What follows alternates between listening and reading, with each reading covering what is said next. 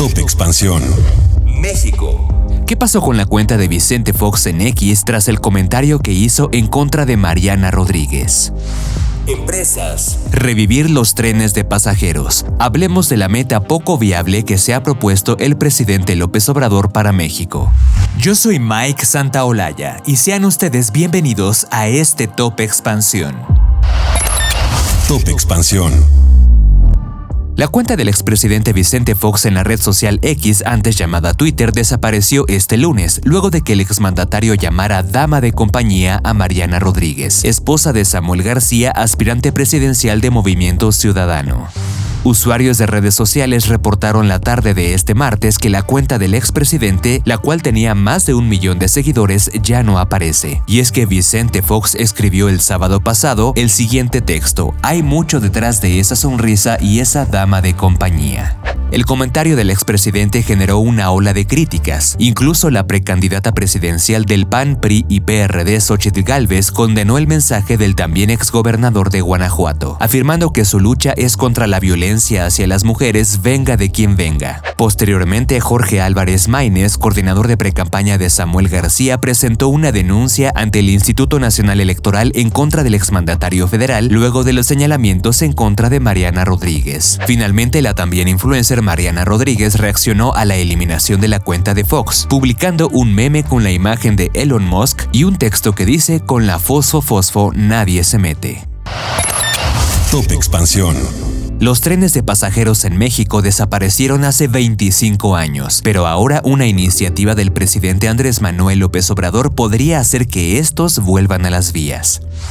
El mandatario ha insistido en que lo que resta del sexenio es suficiente para cumplir con la meta y la precandidata a la presidencia, Claudia Sheinbaum, está a favor del proyecto. Sin embargo, hay factores que no se están considerando. Inicialmente son siete las rutas que el gobierno de México busca poner de nuevo en marcha para trasladar personas, todas por ahora concesionadas por empresas privadas para operar transporte de carga. Pero algunos especialistas encuentran cuestionable su viabilidad económica. En sus argumentos centran que existen otros medios de transporte más competitivos en costo y velocidad, como es el autobús y hasta los vuelos de bajo costo. Pero los retos en torno a la propuesta van más allá, principalmente en materia de inversión. Aunque las siete rutas contempladas están operadas actualmente con las concesiones otorgadas a Grupo México Transportes, Ferromex Ferrosur y CPKC de México, poner en marcha el transporte de pasajeros podría conllevar a inversiones de hasta 5 millones de dólares por locomotora, toda vez que los trenes deben poseer características diferentes. Así lo asegura Sergio González, presidente de la consultora Calidad Mexicana en Desarrollo Ferroviario, y descarta que como parte del plan puedan utilizarse trenes modernos como los que hoy en día transitan por Europa. De acuerdo con el decreto publicado por López Obrador hace una semana, las concesionarias deben presentar su plan para incorporar el transporte para pasajeros en enero del siguiente año, un tiempo que de acuerdo con especialistas será limitado y donde las incógnitas permanecen en torno a si las empresas privadas estarían interesadas o no en mover pasajeros y cómo desarrollarían un nuevo modelo de negocio. De no presentar un proyecto, las Fuerzas Armadas serían quienes operen los trenes de pasajeros, conviviendo con el transporte de carga simultáneamente. Según Sergio González en entrevista con Expansión, un proyecto estratégico de este tipo debería hacerse con la iniciativa privada y el apoyo del gobierno federal para que sea equitativo.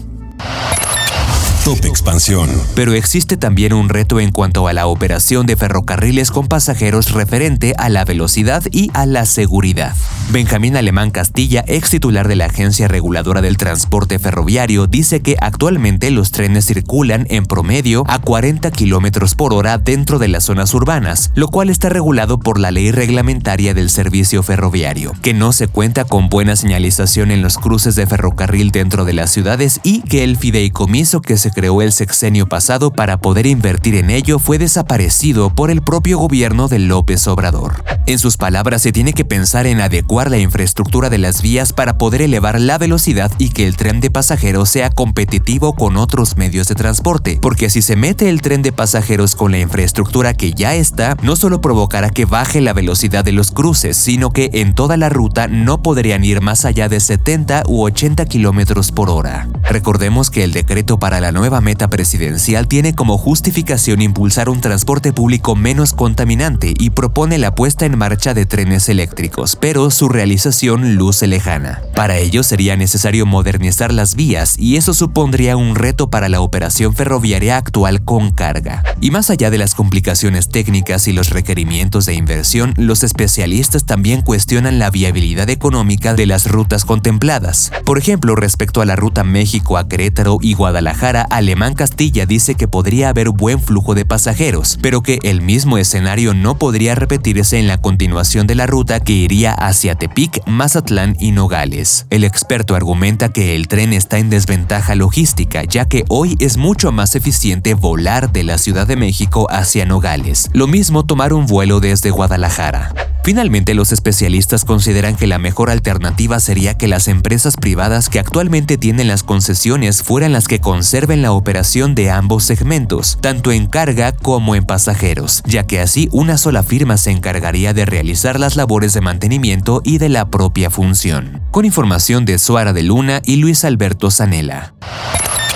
Top Expansión.